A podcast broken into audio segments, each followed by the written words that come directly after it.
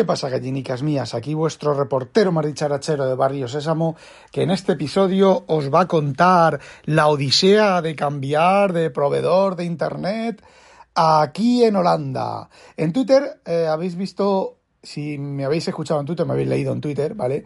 Eh, habéis visto una parte, pero el cambiar de operador no, no empieza ahí, ¿vale? La historia empieza que mi jefe me dice, oye, que si quieres te pago el internet de casa, pero solo el internet, no la tele, porque aquí la tele es de pago también, es de si no pagas no tienes no tienes tele, ni ni terrestre ni el equivalente al no me acuerdo cómo se llama ahora de España, ni nada de nada, o sea, ni las públicas ni nada, hasta la pública la tienes que pagar, ¿vale? Bueno, pues como nosotros vemos las la tele de uvas a peras y pues oye, 70 euros al mes que me ahorro de, gastos, que él lo hace por eso, ¿vale? Él lo hace para, bueno, pues para que tenga yo menos gastos. Y sí, hay días y hay tardes y hay mañanas que trabajo desde casa. Yo tenía Kayway con 600 simétricos y hay otra empresa nueva, relativamente nueva, que se llama Delta, que al final es la misma empresa, ¿vale? Kayway que Delta.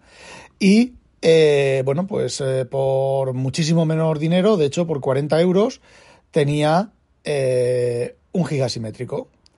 Entonces, pues bueno, mi jefe a través de la empresa lo gestiona, le dicen que sí, que no hay problema. El día 15 se hace la instalación, el 15 de mayo, llega el 15, el 16, el 17, el 18, llama mi jefe, porque claro, yo no puedo llamar, no es mi internet, es el internet de mi jefe llama, que si problemas, que si no sé qué, que si no sé cuántos, que no saben dónde está el paquete, que debía de haber salido. Al final ya pues da con alguien que o que sabe o que le da por mirar en realmente lo que ponía y era resulta que Keyway se había negado a, a dar de baja mi internet porque el titular era diferente.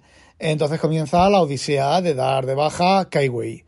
Eh, a través de las redes públicas, de las redes públicas de los estos sociales. Bueno, primero, teléfono, no te cogen el teléfono. Ya puedes llamar, hincharte a llamar que no coges el teléfono. Entonces, bueno, lo intentas por redes sociales y por redes sociales te dicen que no, que tiene que ser por teléfono, pero por teléfono no te lo cogen. Bueno, pues en algún momento dado se lo cogieron a Inconvenient. todo esto antes de que ella empezara en Ikea, ojo. Se lo cogen a Inconvenient, se gestiona todo el tema y ahora sí. Ahora se vuelve a iniciar otra vez el tema con, Delta y efectivamente a la semana o así recibo el, bueno, la semana pasada recibo la caja con las cosas de Delta, pero como venían a instalar no lo... Y en teoría se lo tenían que dejar todo instalado, porque dije, bueno, pues no me ocupo yo de esas cosas. Y, ya está. Y esta mañana, bueno, pues viene el chico para instalar, saca el modem, lo quita el viejo, pone el nuevo, me lo conecta al, al Fritz y dice, uy, un Fritz, yo esto no... No, básicamente no me lo dijo así, pero me dijo que no le pagaban para mm, configurar terceras máquinas y tal, ¿vale? Sí que me dijo que lo que, lo que tenía que hacer, que era ponerlo como eh, IP no sé cuánto, cliente IP, ¿vale? Luego lo explico eso. El chaval, a ver, el chaval me lo explicó, me explicó lo que había que hacer, pero que dice que él no entendía el, el router y que no. O sea, no entendía la interfaz web del router y que nunca lo había hecho y que simplemente me ayudó a buscar en internet, ¿vale? Lo que era, lo que tenía que hacer con el Frizz y ahí estaba, definido. Vale, entonces comprobamos que el router iba, el router que lo había instalado, porque yo antes tenía un, no sé, ¿cómo se llama? Un fibra modem, ¿vale? El fibra modem tenía una salida para la tele y otra salida para el, para el, el, Internet, una salida WAN, y entonces yo compré un router WAN, ¿vale? Con entrada WAN, aunque este soportaba, sí, Gordi, tengo al gato encima, delante, encima de mí y está protestando, pues no sé por qué está protestando, porque lo tengo aquí encima, está haciendo sus patitas y sus cositas y no hace más que protestar. Pues será porque estoy hablando. Pero vamos, que él no tocaba mi, mi Fritzbox. Y bueno, comprobamos que hay internet, que todo funciona, un ordenador conectado al router funciona, ¿vale? Y el chaval, bueno, pues se va. Eh, miro, a mí no me funcionaba nada, me dejó de funcionar todo. ¿vale? Una vez que voy yo al Fritzbox, le doy, entro a la opción de configuración, ya no me acuerdo cuál es, está documentado, ¿vale? Y le doy la opción, lo configuro y se me desconecto todo.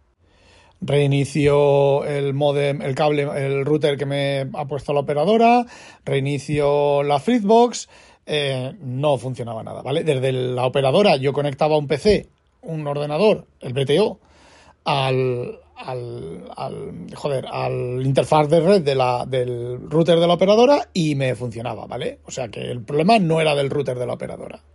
Lo que sí que te dejó el chaval, como le dije yo que yo iba a usar el wifi del, del, eh, de la Fritzbox porque el, es Wi-Fi 6 y es una red mesh de 4x4 o 5x5, ya no me acuerdo. Entonces, pues se ve que dejó apagado el, el Wi-Fi del router. Bueno, pues la primera, la primera cosa fue con el, con el BTO, entrar a la interfaz web del router conectado, el BTO por cable al router, habilitar el Wi-Fi. La verdad es que es un Genesis, es eh, como la palabra Génesis, pero la, el SIS, la primera S del SIS es una X.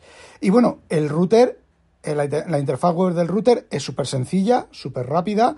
Eh, no permite muchas florituras, pero vamos, sí que permite lo básico. Permite cambiar el DNS, que el chico este me dijo que no lo cambiara porque dejaba de funcionar el router, tendría que hacerle un reset de fábrica.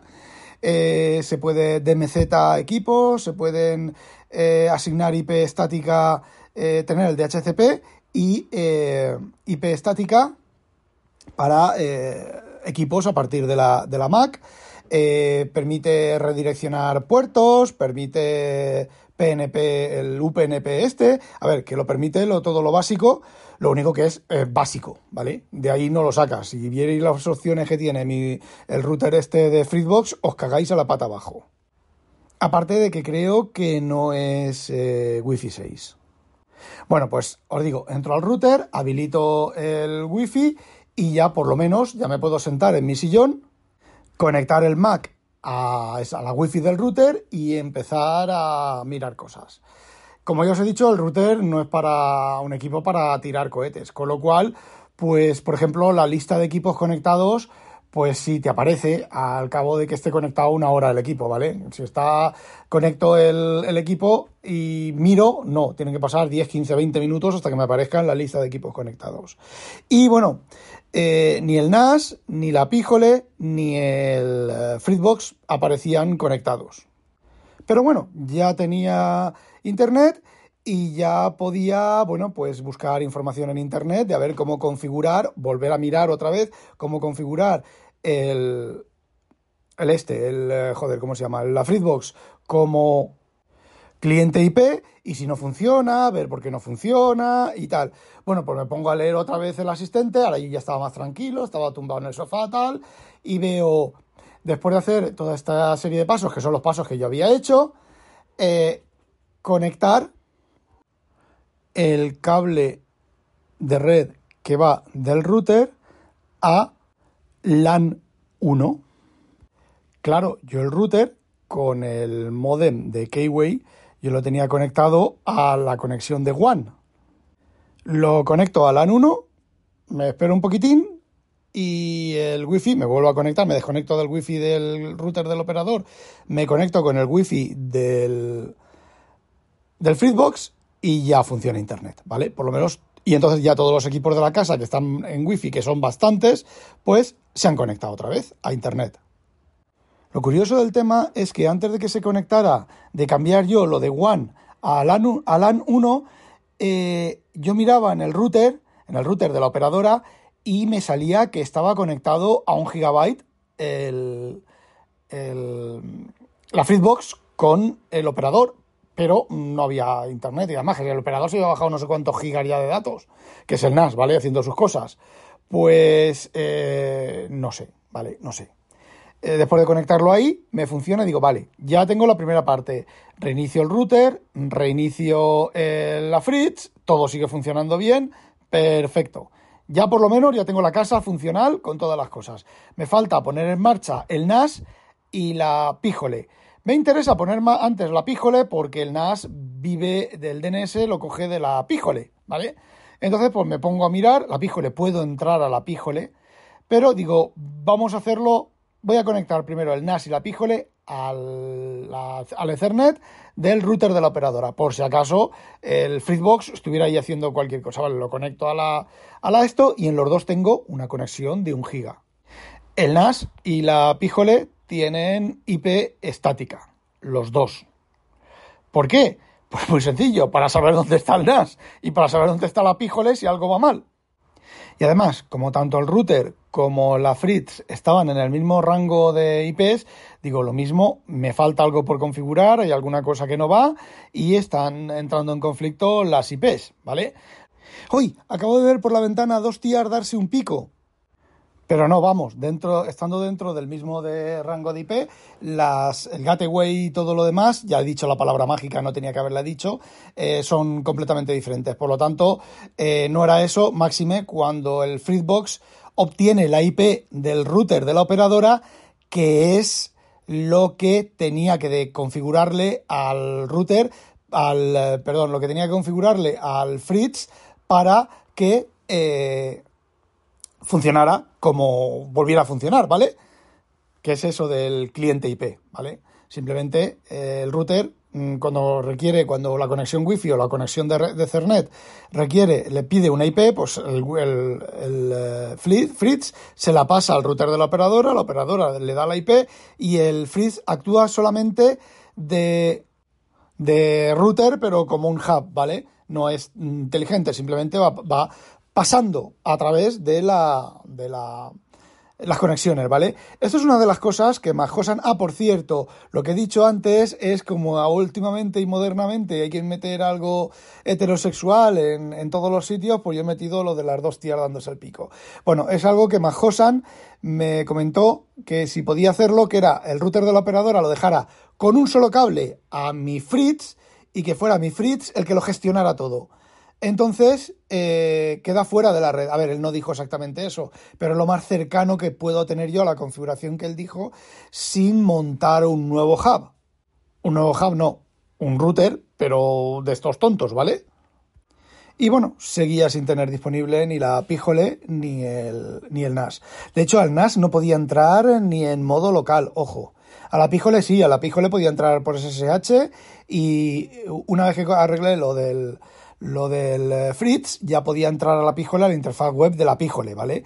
Pero estaba viendo que no estaba resolviendo ningún DNS ni nada. Y de hecho la píjole no estaba conectada a Internet. Entonces recuerdo... ¡Ajá!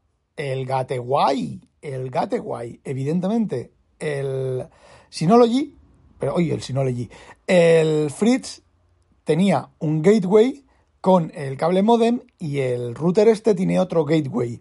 Cuando pones eh, IP estática o IP fija, ¿vale? Aunque sea un servidor DNS, creo, creo, no sé si existe la opción, ¿vale? Pero creo que tienes que poner el gateway también. Y tenía el gateway de la Fritz. Entonces puse el gateway, el gateway del router de la operadora y ¡tachán! Ya tenía internet en la píjole, pero la píjole todavía no estaba sirviendo eh, a los DNS no estaba sirviendo como servidor DNS, con lo cual toda la eliminación de publicidad y todas las cosas que tenía con la Píjole, pues ya no la tengo porque es el operador, el router del, operador, el que, me da las, los DNS. Entonces, mm, como el chico este me había dicho que lo del DNS no, no iba a funcionar bien si no lo tenía el, el router, el router de la operadora, lo miré y efectivamente, estuve leyendo por internet y que los Linksys estos, los Unisys esto, ¿cómo se llama? Los Genesis, estos, pues sí, si le cambias eso, eh, suelen dar muchos problemas y dejar de funcionar.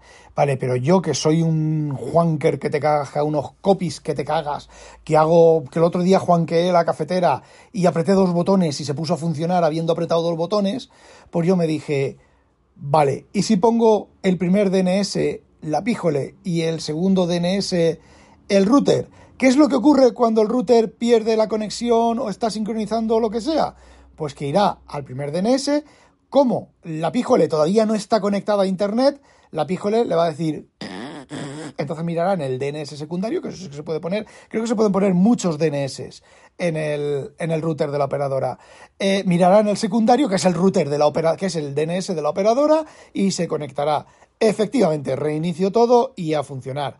me queda el NAS. En internet lo he contado al revés, porque realmente ha sido al revés. Primero monté el NAS y luego monté la, la píjole, ¿vale? Porque no estaba seguro de que la píjole fuera a funcionar. Pero bueno, de momento está funcionando. Y el NAS tenía el mismo problema no podía acceder a través del DDNS al NAS desde el, la web de Synology a mi NAS porque eh, no estaba saliendo a ningún lado el, NAS.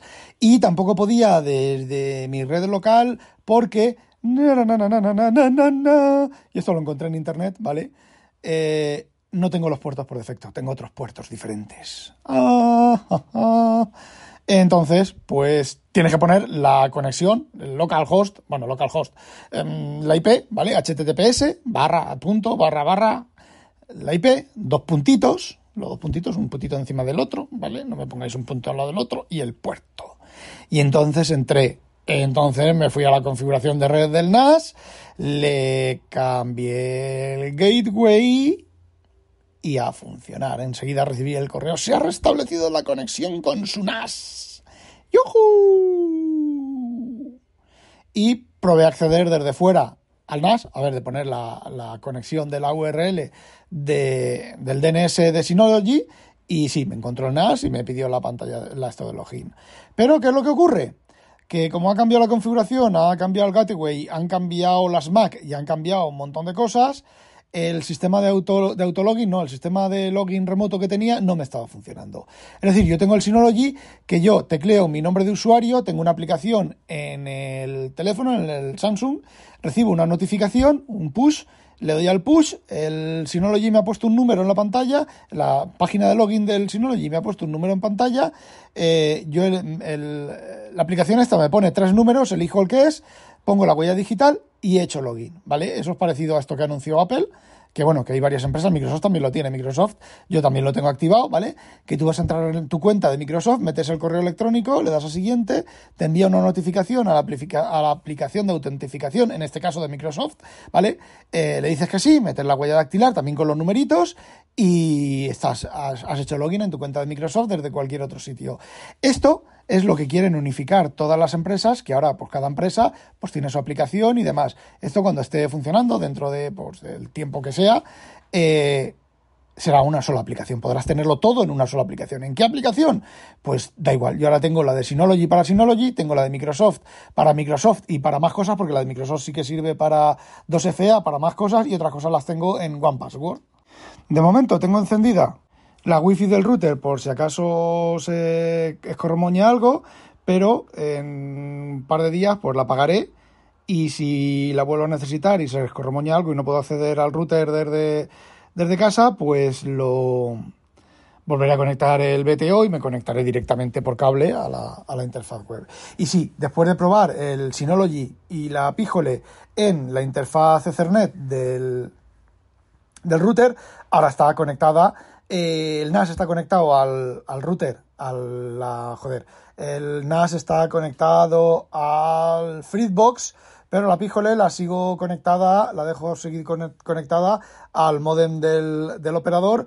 Eh, más que nada porque esto, una petición de DNS, pues tampoco tarda nada que haya un salto más del, del Fritz al, al, de la operadora y así el, la Pijole está directamente conectada al router de la operadora y cuando la operadora necesita algún DNS pues eh, se lo gestiona se lo gestiona ella sola. No he probado a conectar la Pijole en el en el Fritzbox y lo voy a dejar eh, como está así. Y bueno, pues ya está, eso es todo. Uy, acabo de ver por la calle dos tíos dándose un piquito. Y bueno, pues eso es todo lo que, lo que quería contaros. Así lo he configurado, me ha costado un par de horas, al principio muy nervioso, porque el chaval este no quería más que irse y yo no quería más que se esperara que lo tuviera todo configurado, pero como su router, su router iba y todo lo que él había instalado iba, pues no he podido retenerlo más. Y bueno, pues ya está, 20 minutitos. Hala, no olvidéis, sospechosos, habitualizaros. Ah, quiero recomendaros, quiero recomendaros Adrianos, Adriano, que ahora sí que me he acordado del nombre, hizo un episodio sobre cómo garantizarte que vas a tener éxito en tu podcast. Es eh, de un sarcasmo, de una, de una sátira que te cagas. Está, está pero que muy, muy, muy bien. Se mete con todo, se mete con todos. Si lo escuchas y te sienta mal, perdón, si eres podcaster, lo escuchas y te sienta mal, háztelo mirar. Porque ciertamente todo lo que comenta son grandísimas verdades. Por desgracia, yo no consigo el éxito absoluto porque mi habitación no es de 40 metros cuadrados y casi la casa de... Bueno, mi habitación no es de 40 metros cuadrados y mis auriculares no me miden el IQ. Si no fuera por eso, sería podcaster de éxito. ¡Hala! No olvidéis, sospechosos, visualizaros. ¡A demonio! Ah, y yo, yo no me voy de vacaciones. Yo seguiré aquí al pie del cañón contando cosas. También es cierto que si no me pasa nada, pues no os cuento nada. ¡Hala! ¡A demonio!